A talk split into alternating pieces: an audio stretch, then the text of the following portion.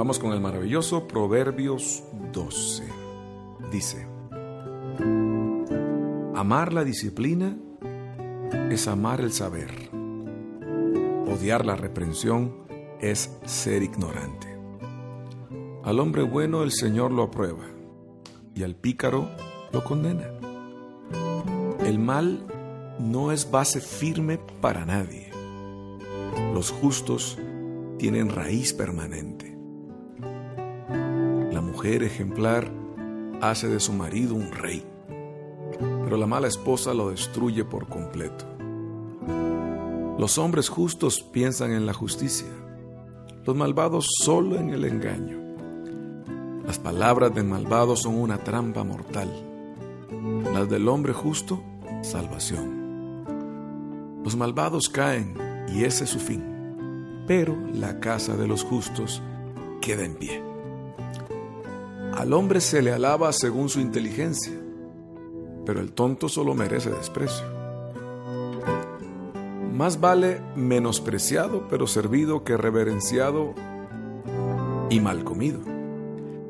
El justo sabe que sus animales sienten, pero el malvado nada entiende de compasión.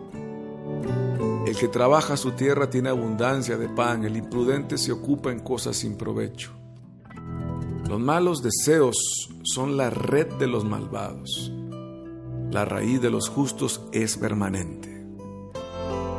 El malvado se enreda en sus propias mentiras, pero el hombre justo sale bien del apuro.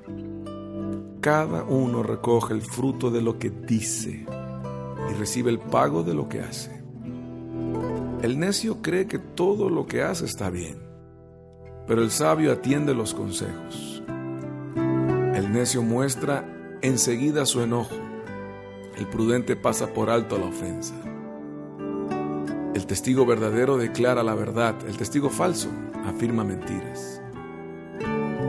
Hay quienes hieren con sus palabras, pero hablan los sabios y dan el alivio. El que dice la verdad permanece para siempre, pero el mentiroso solo un instante.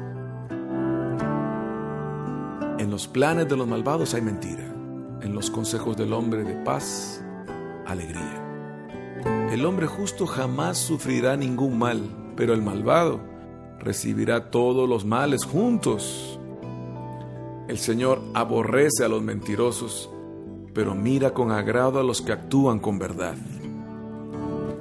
El inteligente no hace alarde de su saber, pero el necio hace gala de su estupidez. El que trabaja dominará, el perezoso será dominado. La angustia deprime al hombre, la palabra amable lo alegra. El justo sirve de guía a su prójimo, pero los malvados pierden el camino. El cazador perezoso no alcanza presa, pero el diligente alcanza grandes riquezas. El camino de la justicia lleva a la vida, el de la imprudencia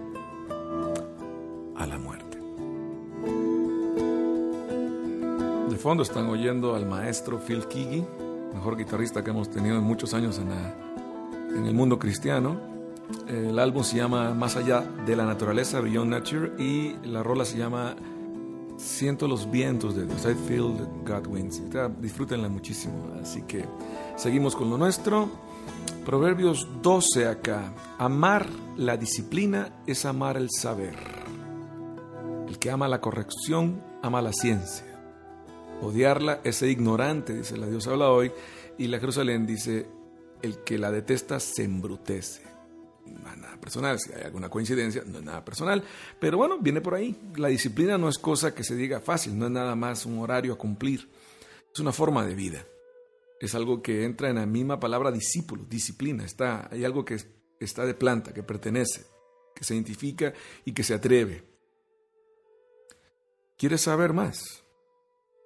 ¿Quieres tener ciencia de la de Dios? Disciplínate. Son tonteras, mis queridos jóvenes, pero ah, cómo hacen bien cuando te pones las pilas para hacerlo. En el 4 dice, la mujer ejemplar hace de su marido un rey. La mala esposa lo destruye por completo. Dice a Jerusalén, una mujer perfecta es la corona de su marido. La desvergonzada es como caries en sus huesos. Alguna vez les mencioné que alguien me enseñó, hablando de proverbios, que mi primera gran decisión era encontrarme con Jesús y la segunda elegir mi pareja. No es para menos, muchachos. Perdón que les pongamos peros, trabas, piénsensela, pero se trata de, de buscar algo más que alguien que esté a tu lado. Es, es alguien que corona tu trabajo y que tú al mismo tiempo cuando se luce una corona es porque está limpia, bonita, llena de joyas. O sea, es fácil pensar que ella es la corona del marido, pero es por algo que es corona. Y la corona se presume por muchas razones. En ese sentido, hace que Dios sea el rey de lo que estás haciendo, porque te ayuda en esto. Es el don maravilloso de la compañera que nos, que nos viene a complementar. Y ojo la contraparte, es como caries en los huesos o que destruye por completo. Hagan bien su elección, muchachos. Elige bien a tu compañera o a tu compañero, pensando con mucha claridad lo que ya sabes, quieres, puedes y no puedes. Esa es parte de la total elección, de la buena elección. En el 7, en la segunda parte, dice, la casa de los justos queda en pie, aunque la de los malos cae, y es su fin, se acabó. La casa de los justos queda en pie. Bien me decía mi hermana en algún momento antes de partir,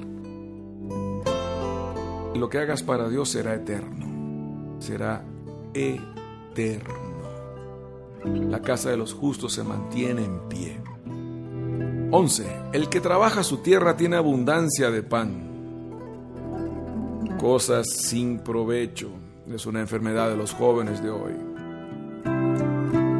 El que cultiva su tierra se sacia de pan. Venga, Dios te ha dado un campo en el que puedes trabajar, en el que debes trabajar, empezando por ti, por supuesto.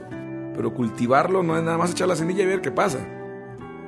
Abonar, arar, no ver para atrás, confiar en que va a llover, son tantas cosas. Algún día que tengas chance, habla con uno de esos hombres de campo que te pueden enseñar cosas que no aprendiste ni aprendimos en la escuela. Venga, cada uno recoge el fruto de lo que va a decir, dice el 14. Cuida tu lengua, como bien lo dijo Santiago, pero aprende a hablar, aprende a decir. El hombre se sacia con el fruto de sus palabras. Entonces aprende, aprende, no hay ningún problema. Muy buen hablar implica muy buen escuchar. Entonces ponte esa tarea. Lee, escucha y no tengas prisa en decir mucho. Ya tocará el tiempo de hablar. En el 15, el necio cree que todo lo que hace está bien. Que todo lo que hace es un camino recto. ¿Crees que todo lo que haces está bien? Entonces cuídate. No te sientas mal cuando alguien te corrija, te diga, no, eso no está bien, eso no se fue por ahí. Como casi todos tenemos un daño de, de autoestima, pensamos que es un ataque directo, pero no. Si lo sabes ver, va a ser para tu bien, vas a sacarle mucho provecho y pues no vas a quedar en plan necio. Porque el necio muestra enseguida su enojo, dice el 16. Se vale enojarse, pero no es que te domine esto toda la vida, no, no es bueno no tienes por qué enojarte sin razón. Guarda energías. Cuando llegas a un, a un puesto de viaje y traes una maleta extra, la pagas. El exceso de equipaje se paga. Entonces, no dejes que el enojo te dé un exceso de equipaje que no viene al caso. El 18 es maravilloso. Dice, hay quienes hieren con sus palabras, pero hablan los sabios y dan el alivio. La lengua de los sabios es un remedio. Sí, eso lo vamos a vivir muchas veces. Nos va a tocar. Es parte de, un ministerio general como, como gente de fe, como gente de la iglesia, como gente a la que Jesús llamó. Aprende de los que dan este alivio y arriesgate a darlo diario. 19. El que dice la verdad permanece para siempre. Punto. No hay mucho que agregarle. Es un reto, pero está escrito. El que dice la verdad permanece para siempre. 21 el hombre justo jamás sufrirá ningún mal. Cuesta creerlo, ¿verdad? Sobre todo en estos tiempos. Pero mucho ayuda a arriesgarse a creerlo, a vivirlo, a saber. ¿Por qué? Porque es, es tu mentalidad la que te mantiene en un ambiente. Es tu mentalidad la que abre o cierra puertas. Es tu mentalidad la que le permite a Dios estar a tu lado y caminar muy dispuesto contigo a lo que sigue. 23. El inteligente no hace alarde de su saber. El hombre prudente disimula lo que sabe. Parte de la inteligencia es no alardearla, compañero, no presumirla. Se usa cuando es necesario, pero no hay por qué meternos en mal líos cuando no conviene. Te, sirve mucho tener cara en algún momento de, pues, de menso si quieres, pero guárdate la herramienta para cuando haga falta ser usada. Esa es un arma que Dios te va a enseñar a usar. El 24. La mano que trabaja dominará. El que trabaja dominará.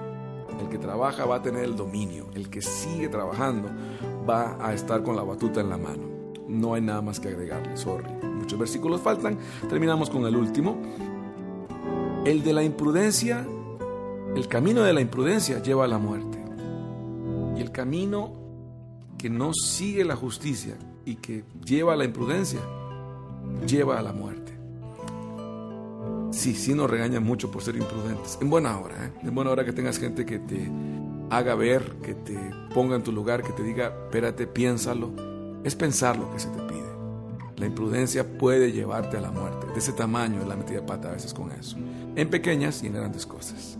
Ánimo, un proverbio al día. Este lo masticas y luego Dios te seguirá diciendo mucho más cosas.